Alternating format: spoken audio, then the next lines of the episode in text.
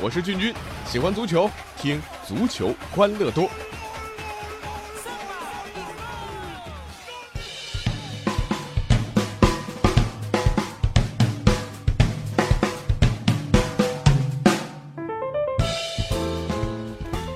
足球欢乐多，我是君君啊。这国庆长假回来之后呢，咱们的节目又恢复更新了。呃，其实说到咱们这大千世界啊，之所以那么奇妙，就是一个又一个的出乎意料。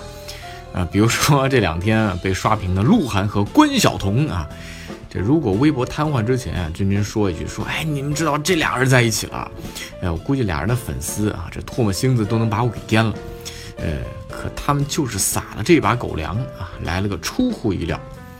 呃，当然这个出乎意料呢，可不是娱乐圈的专利啊，咱们体育圈呢也玩得更溜。这过了个十一啊，你会发现啊，这有着无冕之王之称的荷兰队啊，在无缘欧洲杯之后，明年世界杯又要看不到了。而当今世界足坛有着南慕容北乔峰之称的梅西和 C 罗，也很有可能没法出现在俄罗斯了。哎呀，如果真的是这样，那实在是。太尴尬了啊！这拥有梅西的阿根廷和拥有 C 罗的葡萄牙都遇到同样的问题，那就是进攻不行。听上去我脑子坏了，对不对啊？这好比我说张学友唱歌不行啊，库里他不会投三分啊。但事实是，阿根廷在过去的十七场世预赛当中啊，只进了十六个球，七场比赛他都是零带，这连垫底的委内瑞拉都比阿根廷强。这阿根廷目前的形势非常吓人啊！最后一场如果不能赢厄瓜多尔，很有可能就和俄罗斯说拜拜了。这葡萄牙也需要最后一轮来搞定瑞士，一旦赢不了呢，就要去踢附加赛。那里呢有意大利、有瑞典、克罗地亚、丹麦，哎，这葡萄牙能有几成把握呀？啊，呃，记得八年前在布宜诺斯艾利斯的大雨当中啊，秘鲁队第八十九分钟的进球差点就要了阿根廷的老命。这还好啊，当时老将帕拉莫。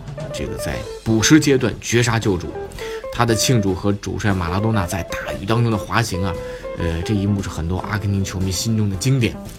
可八年前啊，当时梅西还没拿到过哪怕一个金球奖，但是现在梅西手里已经有五座金球奖奖杯了，但这没用啊！想想贝利，想想马拉多纳，至少在国家队这个层面上，梅西永远无法达到球王的层次啊，因为一和零，它。就是质的区别。这如果梅西和 C 罗都不能出现在世界杯啊，对于国际足联和俄罗斯来讲，那是灾难性的啊！在2008到2016年的九年当中啊，梅西和 C 罗包揽了全部的金球奖。如果梅西和 C 罗所在的球队都不能参加2018年俄罗斯世界杯，赛事影响力的损失那是惨重的啊！而且作为阿迪和耐克的两大头牌巨星。如果梅西和 C 罗无缘世界杯，那对于这品牌来讲，那也是毁灭性的打击啊！所以呢，就不知道这国际足联啊，包括这些赞助商品牌，会不会啊，这个暗中努努力啊，帮阿根廷一把啊，帮葡萄牙一把。但不管怎么说啊，梅西和 C 罗至少还有点念想啊。但是这无冕之王荷兰基本啊，这洒洒水啦啊，洗洗睡了。在世预赛还剩一轮的情况之下，荷兰排名小组第三，落后第二的瑞典有三分，呃，差了十二个净胜球，十二个净胜球啊，这是一打呀。这最后一轮呢，荷兰哎正好对上瑞典啊，但是大家算一算啊，荷兰主场需要七比零赢瑞典，七比零啊，中国队大概也能挺个四比零、五比零的，对不对？赢瑞典七比零，你当瑞典人是 Hello Kitty 啊？二零一零年和二零一四年两届世界杯，荷兰足球还经历了亚军和季军的辉煌。可是二零一七年了，你会发现还是靠罗本啊，他已经三十三岁了。小飞侠当年身边是谁呀？范德萨、考库、范布隆霍斯特、斯内德、库伊特、范尼，这都是欧洲足坛排得上号的。可现在看看，和他并肩作战的有谁呀？呃，对不起，我我我脑子里是一片空白。你想想，荷兰居然现在没有一个一线球星了。那在2005年米歇尔斯去世之后啊，荷兰足球就没有了全国青训工作的领导者和策划者。哎，这好像感觉这跟咱们中国足球有点像啊。十年来都没有一个像样的技术总监了。2010年和2014年还可以吃吃老本啊，但是这老本吃完了，荷兰足球青训的疲软彻底暴露。你说靠罗本一个人苦苦支撑荷兰足球啊，怎么去和人才井喷的德国、法国、比利时去抗衡？这世界杯有可能看不到梅西，也看不到 C 罗啊，也基本告别了荷兰。就是俄罗斯真的要少了这两大巨星啊！刚才说了灾难性的，但是啊，我说但是，但这并不影响世界杯最终的大结局啊！为什么呢？因为德国人将卫冕世界杯的冠军啊！有球迷说了，你这说的太早了，德国队是强，但足球是圆的呀。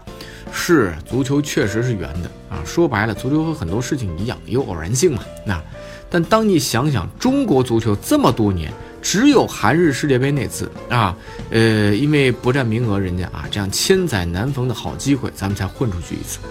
你就知道足球是圆的这句话，那也是有前提的。如果你的绝对实力已经强到相当程度，可以这么说，你要足球是圆的，它就是圆的；你要方的，你也可以把它捏成方的。德国队现在就是这样。这五比一大胜阿塞拜疆之后啊，德国队以十场全胜的战绩完成了世预赛欧洲区的比赛。这十连胜还不是恐怖的，十场比赛德国队打进了四十三个球，只丢了四个球，净胜球高达三十九个，创造了新的世预赛纪录。算一算，场均差不多啊四个多进球，但这还不能充分体现德国队攻击力的恐怖。德国队全部四十三个球当中啊，有两个对方的乌龙，咱不算啊。实际德国自己打进的四十一个球，竟然有二十个球员打进啊！这简直是令人发指的程度啊！德国已经强大到了三到四套阵容，无论主帅勒夫怎么轮换和调整啊，都能轻松击败对手。虽然德国阵容里没有梅西、没有 C 罗这样的超级巨星，但是呢，他有一个世界最顶端的体系。这个体系啊，保证了只要给勒夫三十到四十个水平啊，这个一流的球员，他依然可以保证碾压式的胜利。呃，这在我的记忆当中啊，足球历史当中这绝无仅有。想想啊，加上上届世界杯预选赛，最近三十二场世界杯预选赛的比赛，德国队二十七胜五平保持不败，近十六场则保持全胜啊。明年世界杯有可能成为冠军最没悬念的一届。对啊，就是我说的，德国人将在明年世界杯卫冕。如果不夺冠怎么办？啊，反正你们也不能把我怎么办啊。预测反正也不上税，对不对啊？这德国足球啊，特别是德国青训啊，咱们最近啊，足球欢乐多老说啊，因为实在太值得中国足球学习了啊。但是今天就不多说了啊，因为还有两支球队也要说一下。埃及，他依靠着利物浦王牌萨拉赫的超级表现，时隔二十七年重返世界杯，而且啊，萨拉赫两个进球的最后一个来自补时阶段的点球。你看萨拉赫表现精彩吗？精彩啊！这个一人救主。但啊，这个萨拉赫多少年有一个啊，这就能解释为什么埃及啊三十年啊都进不了世界杯了。再说个正面的例子，冰岛，还记得冰岛在欧洲杯上的惊人表现吧？啊，力压葡萄牙小组出线啊，淘汰了不可一世的三狮军团英格兰。呃，你会发现这不是昙花一现啊，冰岛如今坐稳了小组积分榜头名的位置。在最后一轮的比赛当中啊，他们只要在主场取胜于南科索沃，就可以保证小组头名身份，直接晋级世界杯决赛圈。靠什么呀？青训和整体啊！这个道理和德国是一样一样的。冰岛五年前的世界排名只有一百三十一位，而只有三十三万人口的冰岛，现在世界排名第二十位啊！你说咱们十四亿人口羞不羞啊？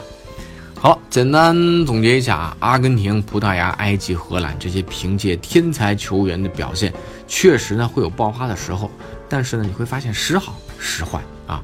球队输赢要看当家球星的状态，而德国、冰岛这样的重视青训和依靠整体的球队，必定是稳定而又长期保持高水平的。